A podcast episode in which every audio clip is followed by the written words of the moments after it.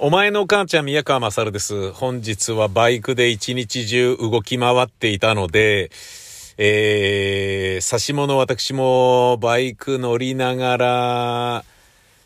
ポッドキャストの録音っていうのはしづらく、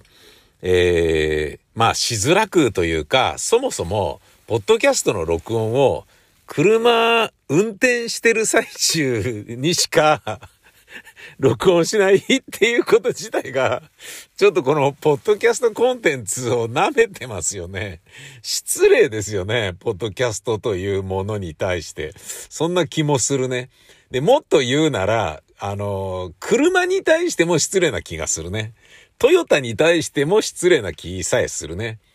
豊田昭夫に対してさえも失礼な気がするね。うん。なんでトヨタの社長なのに豊田なのだ？っていうのはちょっとあるよな。うん。トヨタに鈴木という社員はいないのかって思うといるらしいんだな。うん。ホンダっていう社員はいないのかっていうといるらしいんだな。本田圭佑はトヨタの CM にちょっと出てた時もあったんだな。爆笑問題はスパシオの CM やってた時ちゃんとスパシオ乗っていたんだな。えー、トヨタカリーナと、トヨタカローラだっけななんかすごい巨乳の、アダルトビデオ上いましたよね。トヨタカリーナとトヨタカローラだったかな。うーん。な、なんなんだその名前は？みたいな。それまた、豊田昭夫に失礼だろ？みたいな気もするしさ。うん。ねえ、えー、すっごい巨乳だった覚えがあるよ。もう40年ぐらい前じゃないですかね。もっと前かな。うん。まあ、俺がね、えー、なんかそのレンタルビデオ屋さんで見て、何これとかって言って、おっぱいでかいじゃんとかって言って、思ってたのが二十歳ぐらいで、えー、だからそれよりも随分、ね、それよりも前に撮られてるから、もうわかんないね。今頃もうおばあさんになってるかもしれないですね。トヨタカリーナさんはね。そんな、本名じゃないとは、絶対本名じゃないと思うんだけどさ。うん。そうね。えー、まあ、要は、走りながらじゃないと、ポッドキャストを撮らないっていうのは、車に対しても失礼であり、ねえ、えー、ポッドキャストという仕組みに対してさえも、アンカーというアプリを作った人に対してさえも、 Spotify に対してさえも失礼なんじゃないのっていう、ね、気はするので、うん、別にあのバイク乗ってるから録音できなかったんだよねとかって言ってんじゃねえよっていうことで、今またね、運転はしてませんけど、車の中におります。えー、家で録音してるとね、おとやんご飯とか、なんかね、あの、娘が急に部屋に入ってきて、おうおうみたいな ことになったりするので、えー、ちょっとね、あの、あれなんですよね。うん。あの、2階、一軒家なんですけどね、木造の建売りの一軒家なんですけど、下で家族みんなでご飯を食べるという時が、時折あって、で、コロナになってから、まあちょっと多かったですね。僕も家にいる時間長めにとってましたし、家族も不安だろうし、ストレスもあるだろうからと思ってね。で、娘の女子大生は自分の部屋でビデオ授業を受けてるでしょ？で、僕は部屋で編集してるでしょ？ってなると、うん、やっぱあの、2階にね、俺の部屋と娘の部屋とかがあって、ね、で、俺は音を出して編集してたりすることがあるから、あの、下からね、台所、リビングから、奥さんが、奥さんっていうか僕の女房が、ご飯だよとかっていう風に声を上げたとしても、僕は聞こえないことが多いんですよね。なので、はーいって答えた娘が、下に降りがてら、おてやん、ご飯とかって言って、ガラガラっと開けて言うっていうね、うーみたいなね。その時普通に編集してる時とかだと、お、おとかなんだけど、それがね、こういうのを喋ってなんかね、いやーもう、チンコがチンコでマンコだよね、とかって言って喋ってる時に、おてやんこ、お、お、お、お、みたいな感じになるっていう。まあまあ、しょうがないことなんでね。ええ、で、別にあの、な、な、これある意味、ベランダのホタル族みたいな、あの、感じもちょっとあるかもわかりませんね。うん。だからタバコ、喫煙と同じレベルかもしれないですね。このポッドキャストの録音っていうのはね。私、宮川家に関して言うとね。で、今日はあの、シャカパンじゃなく、シャカジャン、シャカジャンちょっとね、今来てるからシャカシャカ言いますね。あの、演劇の稽古とかね、禁止ですね。あの、うるさいからね、シャカシャカうるせえから来てくんじゃねえよって。ねえ、ぼそっとしたセリフとかね、間とかは、間って本当に無音じゃないとダメなので、ねえ、その間の時にヘキシとかね、ガサガサ音立ててたりすると、うっせえなとかって言って、一時期コンビニエンスストアの袋を持ち込むのも禁止っていう時やりましたからね、僕稽古場で。ほんともう、無節操な奴が稽古してる時にうるせえなおめえたちも出てけよみたいな、そういう時があってね。で、これシャカシャカはなんで来てるのかというと、実はこれただのシャカシャカウィンドブレーカーではなく、えー、バイクにですね、バッテリーつないで温めると、えー、あの、要は暖かくなるっていうね、電熱ウェアっていうやつなんですよね。これでも真冬のね、くそ寒い時でもバイク乗れるぜって全然寒くないぜ。しかも薄着で OK だぜっていうね、非常にありがたいやつなんですよね。で、これのね、便利なところは、えーと、これそのものにバッテリーを積んでないから、これそのものは全然あの重くないんですよね。うん。で、この左側のポケットのところにケーブルがついてて、そのケーブルがピロピロピロってこう伸びててね。で、それをバイクに乗った時に、そのシートの隙間からペロンってちょっと尻尾出してるんですけどね。で、その尻尾出すっていうのはバッテリーにくっつけたものなので、これ自分でやったんですけど、バイクのバッテリーにプラスマイナスもちろん合わせて、キュッキュッてこう締め直してね、プラスアルファで締め直して、で、その、そっからケーブルを、えー、シートの隙間からピロンって出して、で、そのピロンと出してるケーブルにこれを、この電熱ウェアの尻尾みたいな部分を刺すんですよね。あの、人が生まれた時っていうのはへその緒を切るじゃないですか。これはある意味へその緒をつなげるみたいな感じなことをするわけです。で、エンジンをブーンとかけると、あのー、これをね、ボタンを押せば、強、中、弱で、あ、違うか。弱？弱と強しかなかったかな。オフっていうのがなかったような気がするなオフにしたかったら抜いちゃえばいいっていうだけの話なんだけど、今日、あ、オフあったかななんかね、赤とか青とかのランプがね、このベロみたいなのが出てて、それ押すとね、つくんですよね。で、あったかくなるというね。だから T シャツの上にこれ着て、その上に革ジャン1枚で、で、真冬とかでもそれで僕は伊勢神宮行きましたもんね。東京からツーリングで、ロンツー、ものすごい便利だった。なんだけど、これいいぜって乗ってる時に全然暑いからポッカポカだからすげえいいぜみたいな感じだったんだけど、バイク降りると超寒くなるんですよね。当たり前なんですよ。当たり前なんだよ。それ考えてなかったみたいなね。当たり前なんだよね。だってバイクのバッテリーから電源取って温めてるわけだから、そんなあったかいわけがないんだよ。そのバイク降りてしまったら。もうね、だから人馬一体とはまさにこのこと。ねえ、もうなんか、そんな感じでした。でね、これね、慣れてくると失敗しちゃうのが、そのケーブル繋いだままであることを忘れてバーって降りようとしてブチあっとかって言って、あぶれみたいな感じになる。このね、3万円ぐらいしたからね、この電熱ウェア、違うか、2万いくらかなもう高いんですよ、要は、俺からしてみると。ねえ、もう、ねえねえって別に俺の経済状態みんな知ってるでしょみたいなことを言うわけではないんだけど、うん。あの、まあね、死んだ時にね、持ち金が0円になったら一番得したと思うタイプの人間だから、もしね、例えばね、300万でも、あのー自分が死んだ時にお金が残ってしまったとしたら、その300万円分無駄に働いちまった、損したっていうように思う人間だということをここで何度か喋り、それを聞いてる人であれば、ね、これが3万円なのか2万円なのかに、えー、ね、関わらず、どのみち、うん万円であるならば、高価であるものに変わりはないだろうと、俺が思ってることはわかるよねという意味合いで、ねえとかって言っちゃったんだと思うんだけどね。何度かやっちゃったんだよね。降りて、ブチだーっつって。降りられないんだよね。繋がってるから。すげえ格好悪いっすよ。あの、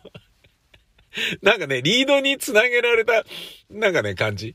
うん。あのー、なんかね、手錠で繋がれて、ああ、そっか、これ以上離れられないんだった、バイクからみたいな。なんかね、そういう感じ。うん。なんかあのー、なんだろうな SM プレイで首は繋がれて女王様に、あ、こっち来なさい、みたいな。私のマンコ舐めなさい、みたいな。ワンワンみたいな感じで、えー、繋がれて戻ったり、四つん這いになったりみたいなね、そういう感じですよ。うん。の、というのが、これ、シャカシャカするやつなんですけどね。これはね、本当に便利。うん、だから、外を観光しないでね、えー、着いた先が、だからなんだろうな、ラジオスタジオとかで、え収録でね、あったかいところにすぐ入れるみたいなところだったらいいんだと思うんですよね。うん。なんだけど、着いたところが外で寒い場所って言うんであれば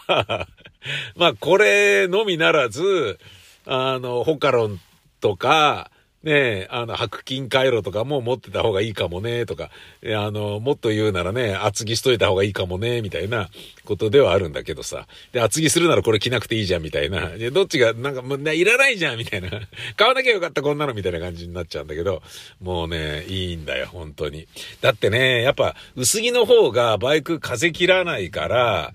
早いしね。うん。で、空気抵抗ないから、ストレスないしね。空気抵抗ってそれだけでストレスじゃないですか。で、トンネル出た後の横風、バーとかって食らったら、うわーとかってなるでしょねえ、あの、ゴワゴワのやつ着てたり、フード付きだったりしたら、それが、タコみたいな、パラシュートみたいな、ねえ、F1 ね、レーサーがゴールインした後にバーンとかって言って広げて、早めに止まるみたいなことをするような、ああいうパラシュートと同じような意味合いになるので、あの、おっかないもんね。スピード出して、えー、トンネル出た後とか、特に僕はね、運転下手っぴ、ライディング下手っぴですから、うん。それで言うとね、薄着の方がまあいいは、いいんだよね。なんていう、えー、まあ、ちょっと、シャカシャカに関してはいいんですけど、今日ですね、このバイクで一日移動していた、まず、あの、序盤の、えー、午前中から午後にかけては、前にもここでちょっと喋りました。えー、テストステロン。男性の更年期を疑って、それの、えー、メンズヘルス外来というところに行ってみたわけですね。でね、どうなるんだろうなって血液検査でね、男性ホルモンの値がどうなってるんだろうってそれをちょっと調べてもらうと。えー、いうことで血液を取って、一週間後以降にまた来てください、つって、その時は結果出てるからね、って言われて、行ったんですよ。もう2週間ぐらい経ってんのかな？うん。で、行って、いや、今日ね、えー、じゃあちょっとこんなにね、少ないから、保険も効くから、あのー、テストステロンの、えー、これ？何？あのー、男性ホルモン、注射しますか？みたいなことになるとかね。いや、保険が効くほど、えー、男性ホルモンの値は下がってはなかったんだけど、もしね、宮川さんがもっと元気になりたいと、ちょっとやばいぜって言うんであれば、打つってことはできますよ、みたいなこと言われたら、どうしようかなとかね、打ってみた方がいいのかなって。話の種には打った方が面白いじゃないですか。それで本当に元気になったら、なんだこれみたいになるし、毎朝朝立ちするよみたいになったら、それはそれでちょっと面白いじゃないですか。ねえ、毎朝朝立ちするよって、朝立ちするのが嬉しいってどうなんだって。朝立ちって基本的に若い時は恥ずかしかったよね。なんか。な、なんか恥ずかしかったイメージしかないんだけど。あの、スウェットで寝てたりするとさ、もう、朝立ちしてると誰から見てもわかるからさ、棍棒がなんかね、あの、な、そう、あれ、なん、もうチンコじゃねえか、あれって。勃起チンコじゃねえか、どう見てもみたいなことになるからね、もう、難しい問題なんだよね。うん、そう。で、まあ、そのね、まあでも今となってはね、年齢的にはね、朝立ちは嬉しい。ねえ、なんか、デジタル時計で、えー、12時34分を見た時のような嬉しさがあるね。あ、1234だ みたいなね。くだらねえ。くだらねえぜ、まったくよ。ね何の意味もねえで、誰も得しねえんだけど、得してないのに得した気分だよね。えー、朝立ちもそんなようなものだよ。えー、喜んでんのは本人だけだよ。えー、まあそういう風になったらどうしようとかいうことを悩みながら、まあでも話の種にはやってみた方が面白いんだろうなと。ね、やんないっていう選択肢はねえのかなと思ってね。うん。だってやっぱ経験してみたいことでもあるからさ。で、本当に必要になった時にやった時にはもう遅いだろうから、このね、まだ本当に元気なのか元気じゃなくなってんのかがよくわかんない頃にやった方が、すげえ効果があるみたいなことがあるかなと思ってね。うん。で、まあちょっと、やろうか。ね。でも、やるとなったらね、動脈硬化の危険性が増すとか、すね毛がやたら生えるようになるとか、いろんなこと言われてるから、そのあたりどうなんですかっていうのを先生に確認してね。で、納得いかなかったら、ちょっとしばらく考えます。つって、打ち返って、もう一回自分で調べ直して、まあ調べるっつったって Google 先生に聞くだけなんだけどさ。で、自分なりに結論出してやってもらうとしたらまた来ますみたいな風にしようかなと。まあだから、ね、その結果が出てるんであれば、もう今日そのまま打てるよっていう風になってるんであれば、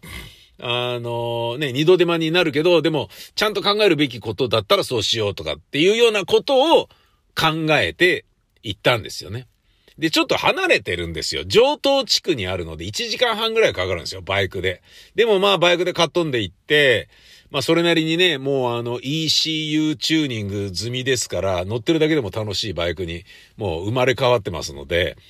あの、俺の気分もかなり前向きになってますから、全然ガッコンガッコンしないようになってきましたし、いいぜこれはっていうね、乗りやすいぜっていうものになってるので、バイク乗ってるのがただただ楽しい感じになってきたので、ここのとこ毎日乗ってますけどね、ジョギングなんか、どこ吹く風みたいになってきましたけどね、本当に、ジョギングすると腰痛くなるからバイク乗りたくなくなっちゃうじゃねえかよ、みたいな、ジョギングめみたいな感じで、あんなにジョギングを重用していたのに、ジョギングのバカみたいな、腰痛くくならないでジョギングさせろよみたいなね、ジョギングにね、腰痛の文句を言うっていうのもね、どうなのかと思うんですけどね。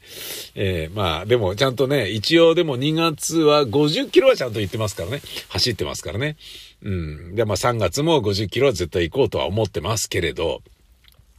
まあ、その、行ってみたんですよ。悩みながらね。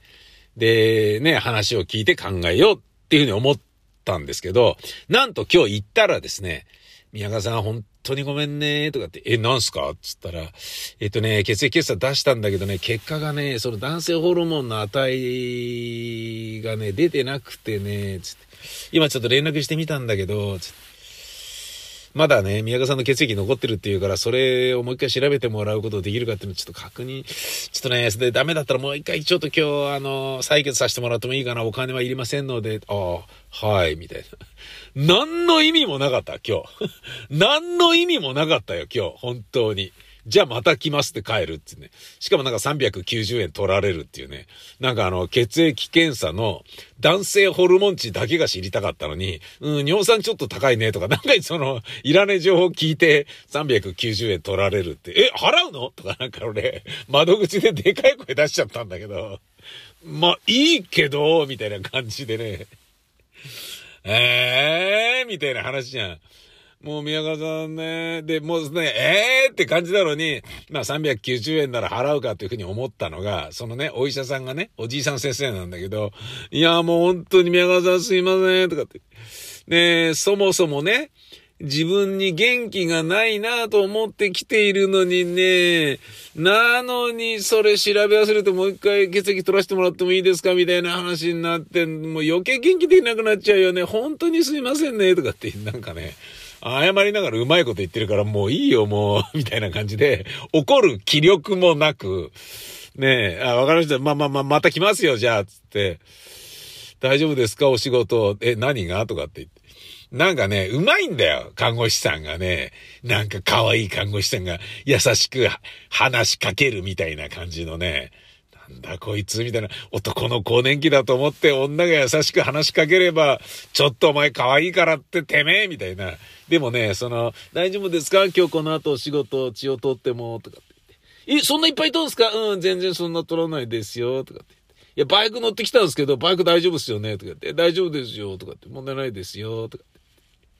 じゃあ、えー、ならよかったです、とかって言って、なんだ、この、チームワーク。あの、先生の犯したポカを脇に立ってる看護師さんが、かっこ美人が、あの、ニコニコ、なんだろうな、愛想よく、除災なく振る舞うことで、俺の怒りを軽減させる。角を取って丸くする。そういうなんかね、俺のハートはダイヤモンドのようにギクシャクしていたんだけど、本当に丸みを帯びたハート型になってしまったよ。まあ、だから、なんだろうな、擬態語、擬音語、えー、で言うならば、ポワワワーンって感じ？なんだそれ。若い女の子に、ねえ、ただやられてんじゃねえよっていうだけの話ですな。もうね、何だったんだって感じ。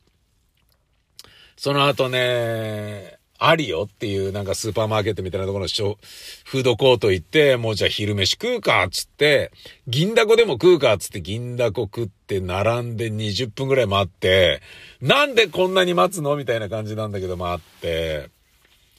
で、待てよと歩いた、こんだけね、歩いたこの近くに西大島だったかな？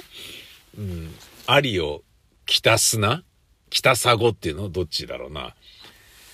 に行ったんですよね。で、歩いた、歩ける距離でここにこれがあるなら、ここの駐輪場にバイク止めりゃいいじゃんと思って、うん。いつもね、近くのね、なんかあの、路中に近いようなところに、いいや、ここでみたいな感じで止めてんだけど、こうちょっとなーつって、センタースタンドって今のバイクでほとんどないでしょ？で、僕の MT-09 もないので、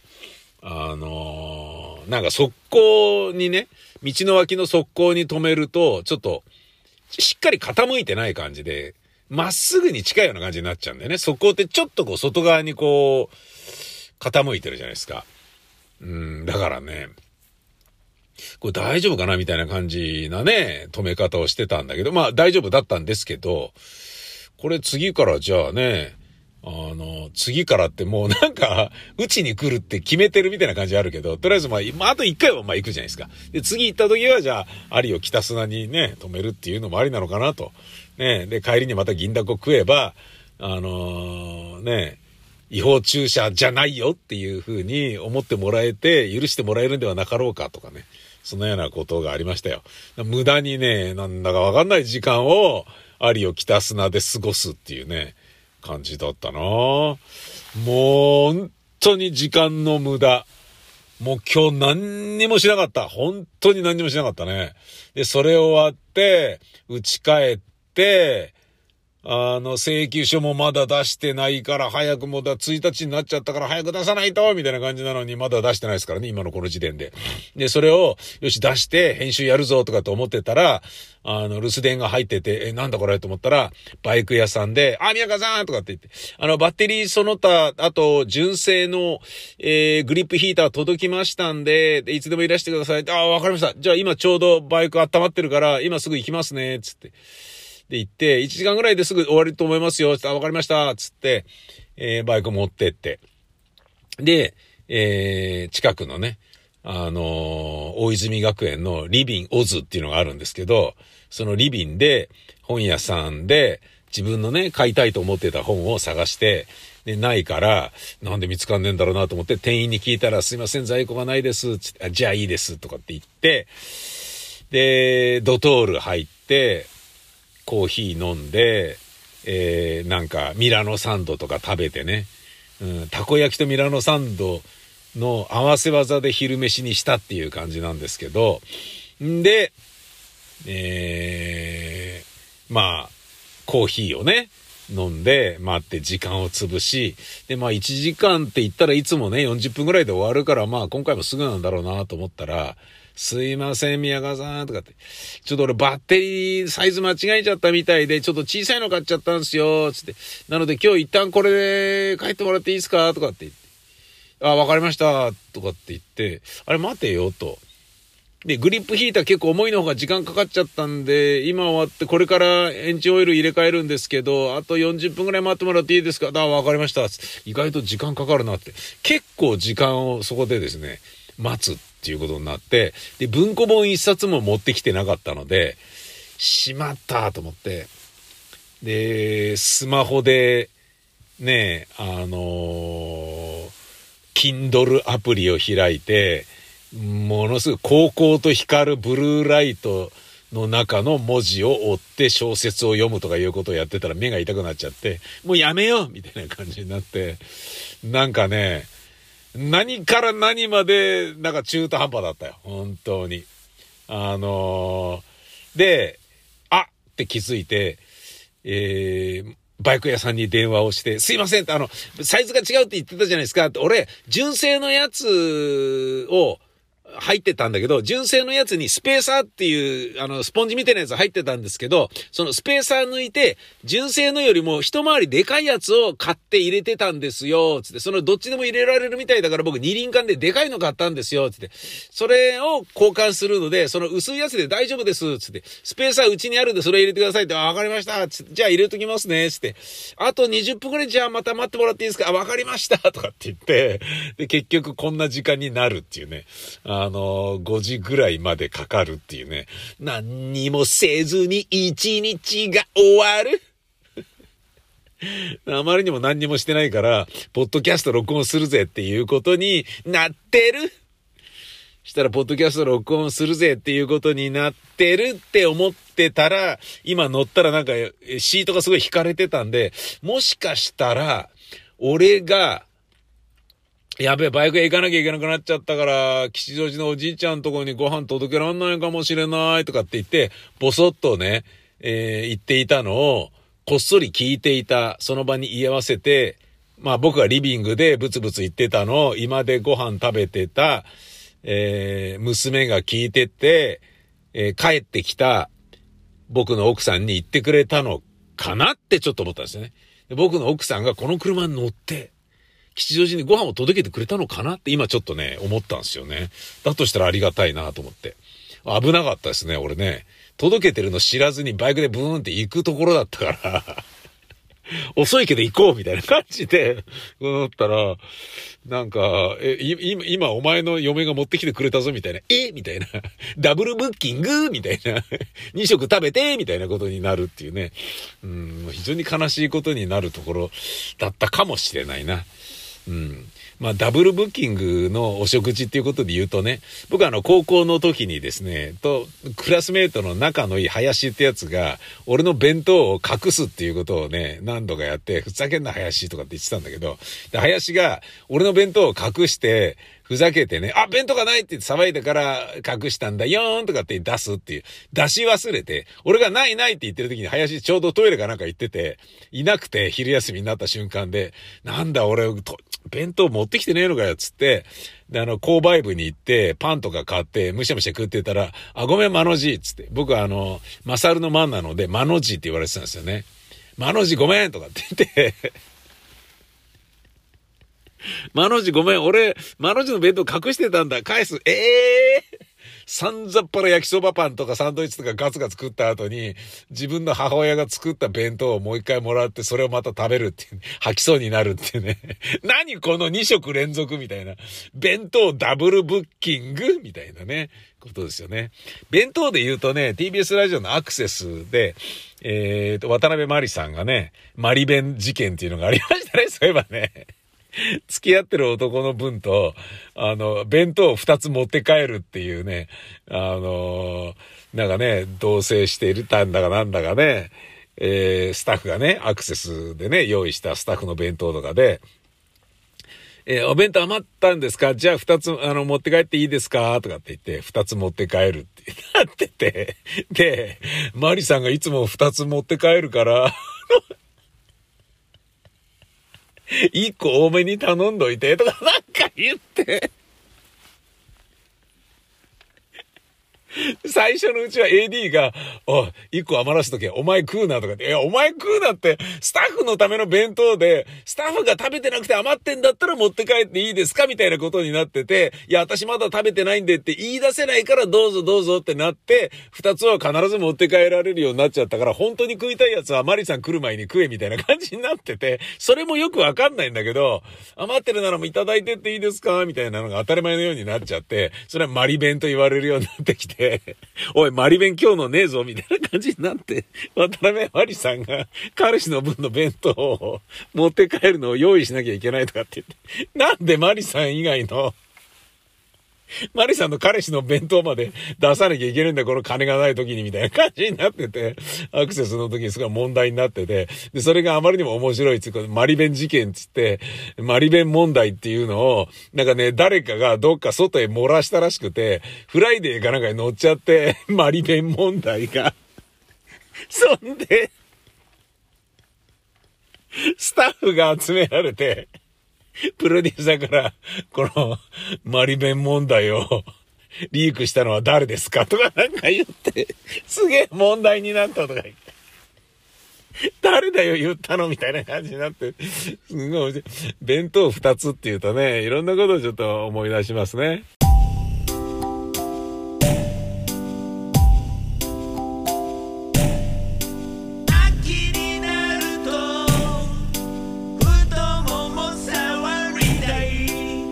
秋になると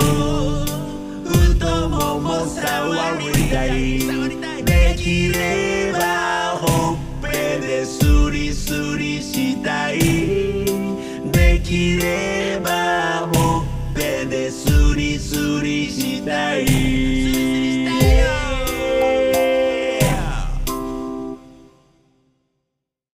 さて、昨日ね、あの、昨日はまだ言わないよって言ってた TBS ラジオクーデター問題なんですけど、僕全然知らないですけど、なんかね、文春オンラインに載ってて、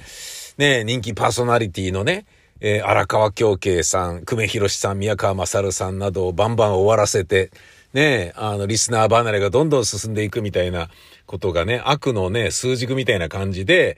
あの、今の三村社長でしたっけが、なんかその分身オンラインにね、記事になってたっていうのを、誰かが俺にね、リスナーの方が教えてくれて、なんか宮川さん分身オンラインに名前出てましたよとか、何何何っつって、見たらそういう感じで、ああ、なるほどな。で、まあ、読んでみると、へえと思ったのが、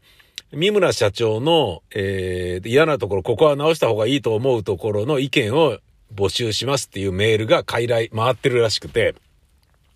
で、それ出てるってことは、それ集めてね、もうリコールして、ね、あの、本社にね、言うなり、なんかもうやめろと、変われと、いなくなれお前っていうようなことを動こうとしている、いわゆるクーデターっぽいようなことがなされるんじゃなかろうかっていうことを匂わせる記事なんですよね。で、まあ、よっぽどいろいろなことがね、こう腹に据えかねるものがたくさんあったんでしょう、皆さんも。うん。まあそれね、今いる人間たちじゃなくて、その三村社長が社長になったことによって、次は社長だろうなと思われていたホニャララさんが社長にならずに会社を辞めることになったり、で、それによって、もう、ず、次の次はこの人だろうなと思っていた人がどうなるんだみたいな感じで今なんとなくな、あの取締役のポジにいたりとか、なんかもうそれによって、え、ちょっと待って、この人の政権が次は必ず来るだろうと思ってたから、俺はこういう位置に行けると思ってたのに、何この、あの、起死回生の、なんかあの、エポックメイキングな人事は、みたいな、俺たちどうなっちゃうのみたいな感じになって、なんかね、もうすごい、いろんな形で変わっちゃったらしいんですよね。で、あのー、なんだろうな。やっぱ自分の思い通りにしたいから、えっ、ー、と、編成部長、編成局長とかね、そういう人は、こう、まあ次はこの人がやるだろうな、みたいな感じじゃない、え、なんでその人がみたいな人とかが、こう、割とね、養殖について、で、それね、もう今まで主流だった人が、まるでだから、あのー、なんだろうな、えっ、ー、と、大貧民における革命が起きたかのように、全部が逆さにぐるってなっちゃったみたいな、ええー、みたいな。感じ、え、え、え、ええー、みたいな、今までの主流派がいきなりア流になるっていうね、今までなんかなんだ、あいつ、なん、なんなんだあいつみたいな人がすごい養殖につくみたいな感じになっちゃったとか、そんなようなこととかはね、まあ、しょうがないにしても、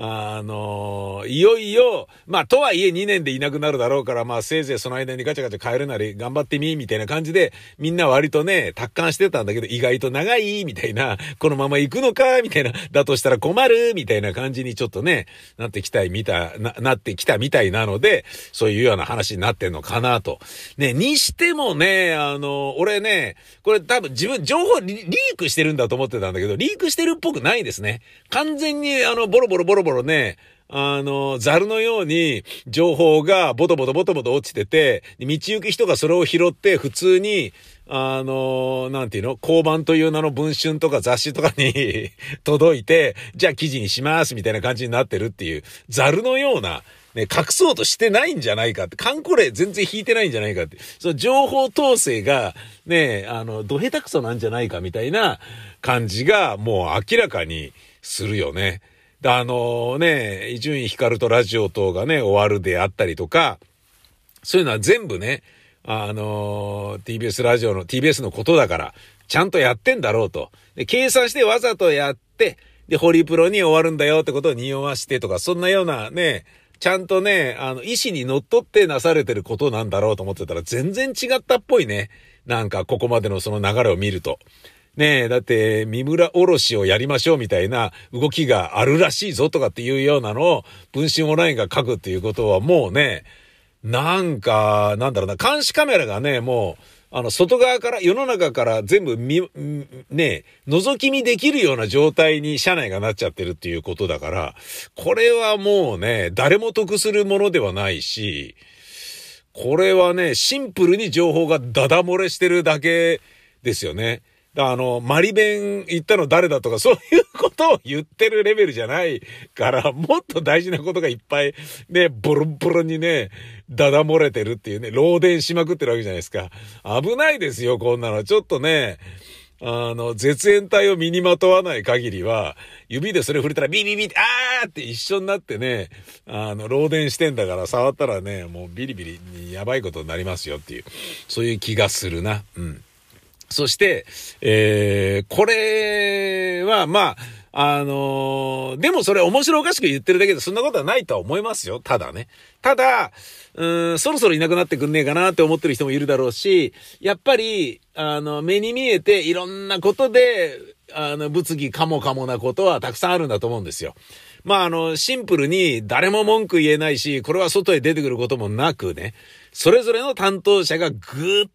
とこらえて、あの、弱音を吐かず、愚痴を言わず、文句を言わず、頑張っていることは、まず営業部だよね。いや、お前、それはちょっと待ってくれよと。それはやめてよ。ねえ。で、それ謝りに行ってあの番組終わるのもすいませんでしたっていうのを勘弁してくれよ、みたいな。もういろんなことがいろんなところで謝りに行かなきゃいけないわけじゃないですか。まあシンプルにね、僕の番組が終わるっていうことになっても、えー、っと、イエローハットに謝りに行くっていうようなね。だいたいスポンサーさんがついてるのに番組を終わらすってことは、もう局がこの番組を終わらせたいと。こいつを締め出したいんだっていうことが目的だから終わらすわけじゃないですか。ねもっと儲ける番組をやらないとやりたいのだ、みたいなことだから、え、ちょっと待ってと。あの、スポンサードしてたのに、お前ら側から終わらすって言い出すってどういうことみたいな。なんだよ、それって。あんなにペコペコ頼むから続けて金出してやってたのに、やっぱいいですってどういうことだよ、お前らふざけんなみたいな。絶対ね、まあ、いや、それ、それすごいさまつなことですよ。さまつっていうのは、あの、なんだろうな、ゆうりさんとかみたいにね、ゆうりさんとかね、あとあの、なんだろうな、錬金術師、生島博士さんのように、ね、いろんなスポンサーをね、自分でかき集めて、わーっとね、お金をね、なる木をどんどん植えて、植樹してって、ほーら、こんなにお花が咲いてますよ、みたいな感じのことを僕はしないし、できないし、僕ね、あの、ひどい内容の放送ばっかりやってるから、スポンサーがつきづらいし、っていうようなことで、全然大したことじゃないんですよっていう言い方を卑下して言ってるだけで、それでもわずかながらそういうふうに、ね、あの、協賛いただいたスポンサー様がいた、いてくださったわけですから、それだけでもすごい大変だと思うから、それをね、久米広しだなんだってもうみんなでやっていくとなったらなんだよそれ、と伊集院の番組したって、伊集院だから出してるって人が絶対いるので、ふざけんなよみたいなことになってるじゃないですか。で、それを、もうね、営業さんは誰も文句言わずにやってるんだと思うんですよね。なんでまた番組変わんのかよ。引き続きお願い、パンサー向井でもお願いできませんかとかっていうようなのを、ものすごい勢いで今言ってるわけじゃないですか。で、やばいよ、やっぱ。で、番組変わるっていうことはさ、ラジオそのものが媒体価値がなくなってこれから自利品になっていくわけじゃないですか。多分ね、もう20年もしないうちに東京の放送局は、1、2個は絶対なくなると思うんですよ。いらないから。だけど、っていうこと、ね、それに向けてのね、グラデーションをこれから徐々に、ただただね、沈みゆく船に乗り続けてるっていうだけの、ね、社員さんたちになっていくんだと思うんだけど、そんな中でね、番組が変わるってことは、そのタイミングに、じゃあうちはこのオタクとの取引をこれに最後にさせてもらいますねって、引き上げるきっかけを与えてしまうので、避けたいんですよね。だから、今までね、もうなんか、長すぎるだろうとかいろいろあったものが長すぎる番組を長く長く引っ張ってきてみたいなね、死ぬまでやってもらいますみたいな感じで来たじゃないですか。A 六助さんにしても、小沢昭一さんにしてもね。ねえ、そういうようなことだよね。で、その流れを受けて、ゆうりさんが自分でもうやめますってね。あ、もうこれ俺ね、いらないみたいだなと。みんなね、俺より若い連中がどんどんクビになって、俺はね、ただの金づるパーソナリティだったのか、今や、みたいなことに気づいちゃったわけだから、だとしたらね、もうね、もう何がやりたいんだかわかんない放送局だし、ねえ、で、次期社長になると思ってた人が、ゆうりさんと懇意だった営業のね、ゆうりさんとね、唯一差しで話し合える人っていう人だったわけです。もう、あの、出さないですけどね、僕もその人のことは大好きだったので、A さんとしますけれど、ねえ、A さんもいねえしな、A もいねえし、俺もやる、ねえ、意味がないもんな、みたいなことに気づいてね、やめますっていうふうになったわけじゃないですか。ねえ、それはね、だって売り上げの点でも、あの、打撃ですよね。うん。それはね、いや、ちょっと待ってよと。これ、やろうとしてることなんか実験的なことをやったり、まあ、プラス要素ももちろんあるんだけど、ちょっとラジオのこと分かってなさすぎるんじゃないですかみたいな感じにちょっとなってきたんだろうね。強引すぎるんじゃないですかっていう感じに、なってきたんじゃないのかなと思うんですよね。あのー、もうね、これはリスナーの方が、ラジオ好きのリスナーの方がもしかしたら番組編成に関しても、あのー、理解が、造形が深いというのかな。理解がというよりは造形が深い人は多いんじゃないのかなと思われるのが、シンプルにね、例えば、浅い時間の番組をね、終わらせて若者に人気があるインフルエンサーとかの番組を始めるっていうことをやるのを、えー、良しとして、是としてやっていたとしても、ね、普通に考えると、いや、そうじゃないでしょ、と。明るい時間のラジオって、おばちゃんとかおじちゃんとかが聞いてて、ヤングゾーンじゃないよね、と。若い人たちがラジオ聞いてるのって、明るい時間じゃないよ。ね。えー、そのタイミングに若い人は、えー、そんなの聞いてないでしょっていうことですよね。で、若い人を取り込みたいのであれば、まずすべきは、あの、深夜帯のジャンクの50代のパーソナリティをとっととお別れして、そこを2年に一度パーソナリティ変えて、いろんな人にね、えー、ジャンクをやってもらうとかっていう風にすべきなんじゃないのっていうのはもうみんな気づいてることじゃないですか。で、それによって、深夜だったら、逆にね、内容的にスポンサーも緩いから、エッチなこと言おうが、ちょっと派手なこと言おうが、目をつむれるし、深夜放送だからなっっていう風になるじゃないですか。深夜放送だから面白い番組が作りやすいわけですよ。で、そこでハマってから、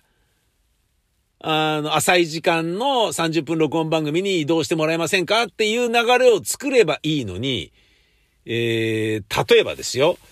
えっ、と、僕の番組が終わった後に始まった、あの、なんか、なんだ、あの、えーなんだ、みちょぱと仲良しのあの人。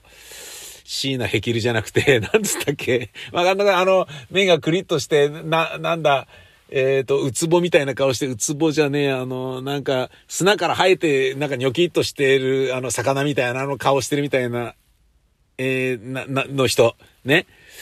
えー、なんかカタカナの名前だったような感じだよね。あのすごい人気がある人だよね。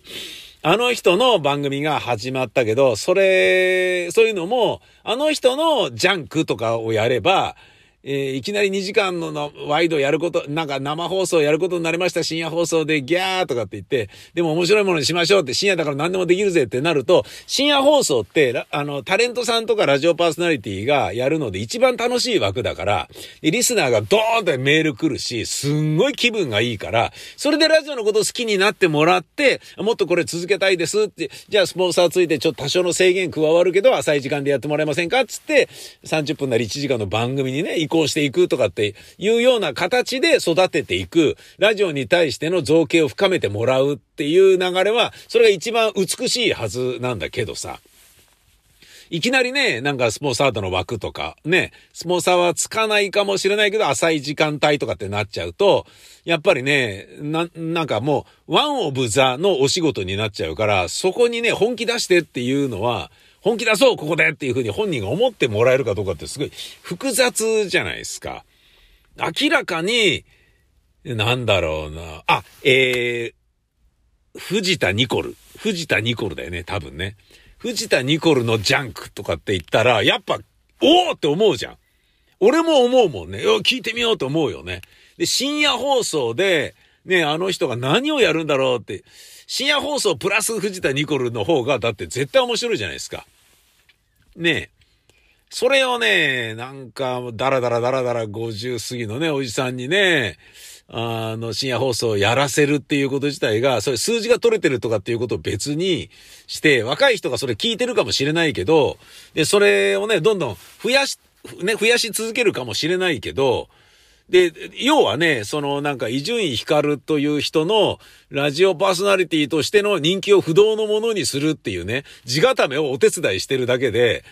えー TBS ラジオを聞く人を、ヤングゾーンをどんどん増やしていこう、いろんな若者を増やしていこうということには、ね、何の一助にもなってないので、爆笑問題にしても、おぎやはぎにしても、しかりだと思うんだけどね。そのね、2年ごとにね、いろんなね、若い人の、なんだろうな、もうどんな人でもいいと思うんだけどさ、えーやれば、ね、あの、オールナイトニッポンってそうじゃないですか。えー大好きなアーティストが一年、たった一年間オールナイトニッポンやってたっていうだけで、オールナイトの思い出が、その人たちの、その人のファンには全員できるし、で、それがあるから、日本放送聞こうっていうことになる。マイファーストソニーと全く同じで、いろんな、アーティストのファン、いろんな芸人さんやタレントのファン、いろんな、えー新規発掘されたラジオパーソナリティのファンとかが、え、何これ面白いっつって深夜放送聞いて、で、もう面白い、もっと聞きたいよっていう時にバーンって終わらせてしまうっていうことを連綿と繰り返していた方が、あの、どんどんどんどん新しい人たちを、あの、開拓できるからね。で、あ、なんか、こう、で、それが習慣になってたら、まあ、例えばね、なんか水曜日の深夜には、いつもバイト終わりで風呂入った後にジャンクいつも聞いてたんだよな。でもあの人のジャンクじゃなくなっちゃったとしても、まあ一応聞いてみるかって聞いてると、あ、でもこの人はこの人で面白いなっていう風になる。ジャンクっていうね、おなじみのジングルが聞こえると、ね、人は変わったけどこれも聞こうっていう風になっていくじゃないですか。で、そうやって、いろんなラジオパーソナリティのファンになってもらって、えー TBS ラジオを明るい時間になっても聞いてもらう。で、バイト終わってシャワー浴びた後にジャンク聞いてた人が正社員になって浅い時間に浅い時間の昼ワイドを聞いてもらうとかっていう風になっていくっていうことで言うと、絶対に若者開拓すべき時間帯っていうのは深夜放送なので、それをね、一切手つかずで、全然関係ない明るい時間をバシバシ変えてるってこと自体が、何やってんだろうな、みたいな。それはね、あの、みんなね、あのーリスナーの人たちもみんなそれ思ってたし、ね、ずっと、まあだ、ね、TBS ラジオで働いてる人もね、だって50過ぎですよ、みんな、とかって言ってね、ジャンクの人たちのことをね、これ、これはいいんですかね？みたいな感じのことはね、やっぱずっとね、もう数十年言ってる話だからね。やっぱ、なんだろうな、お別れし、できないとかね、しづらいとか、ね、あの、日曜さんでやってもらってるから、これはちょっとね、できないなとかね。伊集院光とラジオとやってもらうにあたり、ね、あれがあるからこれやってみたいな感じのものとしてね、あの、用意しとかなきゃいけないっていうような、そういうものだとしたら随分ね、あの、なんか、美味しいところをね、こう、献上している感じがありますよね。ベニスの商人じゃないですけどね。えー、肉を1ポンド渡す。自分の肉を切り取って1ポンド渡すみたいな、そういう感じに近いんじゃないのかなってね。そこにメスを入れずして、なぜそんなことになっているのっていうね、のがちょっと、もうみんなも思ってることだろうね。そんなようなこととかも多分ね、あの、外野の人間とかリスナーでさえ気づき始めてるわけだから、中にいる人は、な、な、何がやりたいんだよみたいなのはね、すんごい思ってるだろうし、言ってることも、いや、そうじゃないんじゃないかな、とかって思ってることとかも絶対たくさんあると思うんだよね。あの、ただでさえね、レーティングでね、あれだけね、威張ってね、V100 達成だとかって言ってね、ガッハハとかって威張ってたのに、いやもうちょっと数字はもういいんです、みたいな。今まで自己否定、自己矛盾するようなことを言い始める、なんかね、おバカさんとかがいて、じゃあ今まで何だったんだよ、みたいな。数字がいいからこれだけお金出してくださいとかって言って営業してた営業マンの身にもなれよ、みたいな、ね、バカかてめえ、みたいなね、感じになっちゃって、今まで自分がやってきたことを全否定するっていうね、あの、いわゆる、ねちょっと気違いなんじゃないのみたいなこととかをしちゃうようなね、人もいるわけだから、それはそれは、ねえ、で、そういう人がいるんだから、ちょっと他のことでね、なんかさらにね、あの、うちわのね、こう、だらしないことを愚痴ったりなんだりっていうのをね、絶対できないよな、つって。マリベン、あの、漏洩問題以上のね、あの、みっともないことになるからな、つってね。なんだかんだ自分がね、あの、勤めてる会社ね、嫌いにはなりたくないもんな、っていうようなところがね、みんなの中にもあるだろうからな。でもそれがね、なんかやっぱ、あの、かなりややこしいことになってるらしいぞっていうのを嗅ぎつけたからそうやって書いてるわけでしょ、きっとね。よっぽど愚痴がね、例えばね、飲み屋でね、赤坂で飲んでるスタッフが、ふざけんなよみたいな感じでブツブツ言ってんのとかを、隣で聞いてた人が、うん、これ使えるね、つって、そのままね、文春にね、えーメールすればね、その通りに記事にもなっていくだろうし、面白おかしくね、枝葉もつけてもらえるだろうし、そういうようなね、あのーなんだろうな、ストレスが外にこうね、毛穴から滲んで、臭い匂いを外に放っちゃってるるんだろうなっていう感じがはっきりしますよね。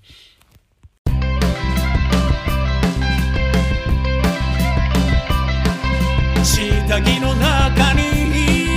手を突っ込んでそうそうしてみる。もじゃもじゃしてるね。そうさむれむれのちょんちょんちょん。その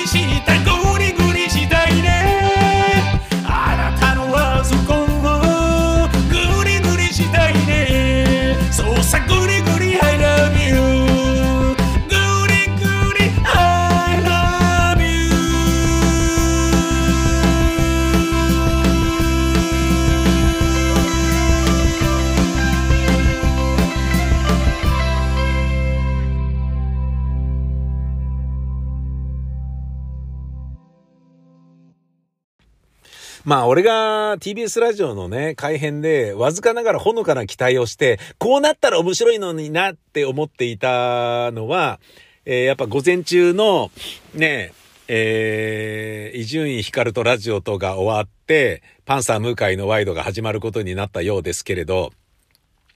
そこにね、パンサー向井ではなくて、あのセッションが行くっていうのが一番面白かったんですけどね。セッションモーニング。セッション08かなんか言って、セッションモーニング、ね、夜から夕方に行って午前中に行くっていう、なんかよくわかんない、あの、サイクルヒットみたいなのを放つっていうね。そんな人今までいなかったです、みたいな。まあ、いるけど、いるけどさ、パーソナリティとしてはいるよ。ねえ、あの、なんだから、国丸さんとかね、てるみさんとかもね、割とそんなような感じじゃん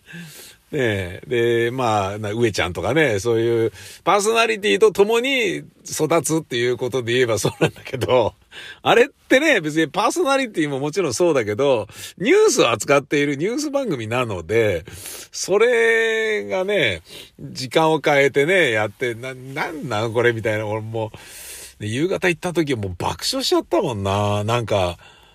なんだろうなちょっと面白すぎますよね。ええー、っていう。俺たち夜だからあれやってたんじゃないの？とかさ、なんか、え、そんな時間変わっちゃっていいんだ？みたいな。な、なんか、なんだろうないろいろなね、あのことを感じますよね。これ、ママチャリのハンドルだけど同じハンドルだから、ちょっとトヨタのプリウスに、まあまあハンドルだからつけちゃっていいんじゃない？みたいな感じで、つけてママチャリのハンドルがついてるプリウスを運転しているよう、放送局のようにもちょっとね、感じられてちょっと切ないものがちょっとありましたよね。まあもちろんね、そう作ってる側は時間帯変わるんだったら内容とか取り上げるニュースとか掘り下げ方とか、こういう風に変えようとかっていうのはもちろんあるとは思うよ。だけど根幹としてのさ、あの人のとつとつとした喋り方とかさ、ね、明るさのかけらもない、あのー、なんていうの、オンエアパフォーマンスみたいなものは、ね、理屈に訴えかけるだけであって、生理に訴えかけるものではあんまりないじゃないですか。で、それを考えたときに、ねえ、どこに持ってってもいいっていうことでもないんじゃないの？って、夜でみんながヘッドヘッドに疲れてるタイミングだから、あの、騒ぎたい若者であれば、うるさいね、伊集院光のオーデカナイトであったりとか、宮川勝の誰なんだお前はとかでも別に問題なかったかもしれない、逆にそれが良かったのかもしれないものが、ねそうじゃない大人向けに仕事終わりで酒飲んで帰って風呂入ってスーツ、ねこれから副交感神経バリバリだよっていうような大人に向けてのニュース番組だからあのトーンが合ってたっていうようなことで、適材適所としてそうなってたんじゃないのかよっていうね。それがね、なんかアクションっていうのがね、大こけしたからこうな、なんか、なんか、え、もうハンドルだからこれつけちゃえみたいなことなのかよみたいなところがね、あったからね。でも、それをやるっていうことは、だとしたら、と思って、午前中に、荻上チキが来て、セッションをやるっていう。なんか、ある意味、たらい回しみたいになってたら、超面白いんだけど、と思って、うん、ダメだ。えー、見つからないから、じゃあセッション移動、とってなってたら、面白いなと思ってね。そうならないかなってちょっと思ってたんですよね。したらもうあっぱれだよね。うん、もうなんか、メッシのハットトリックよりもすごいというふうに思うと思うな。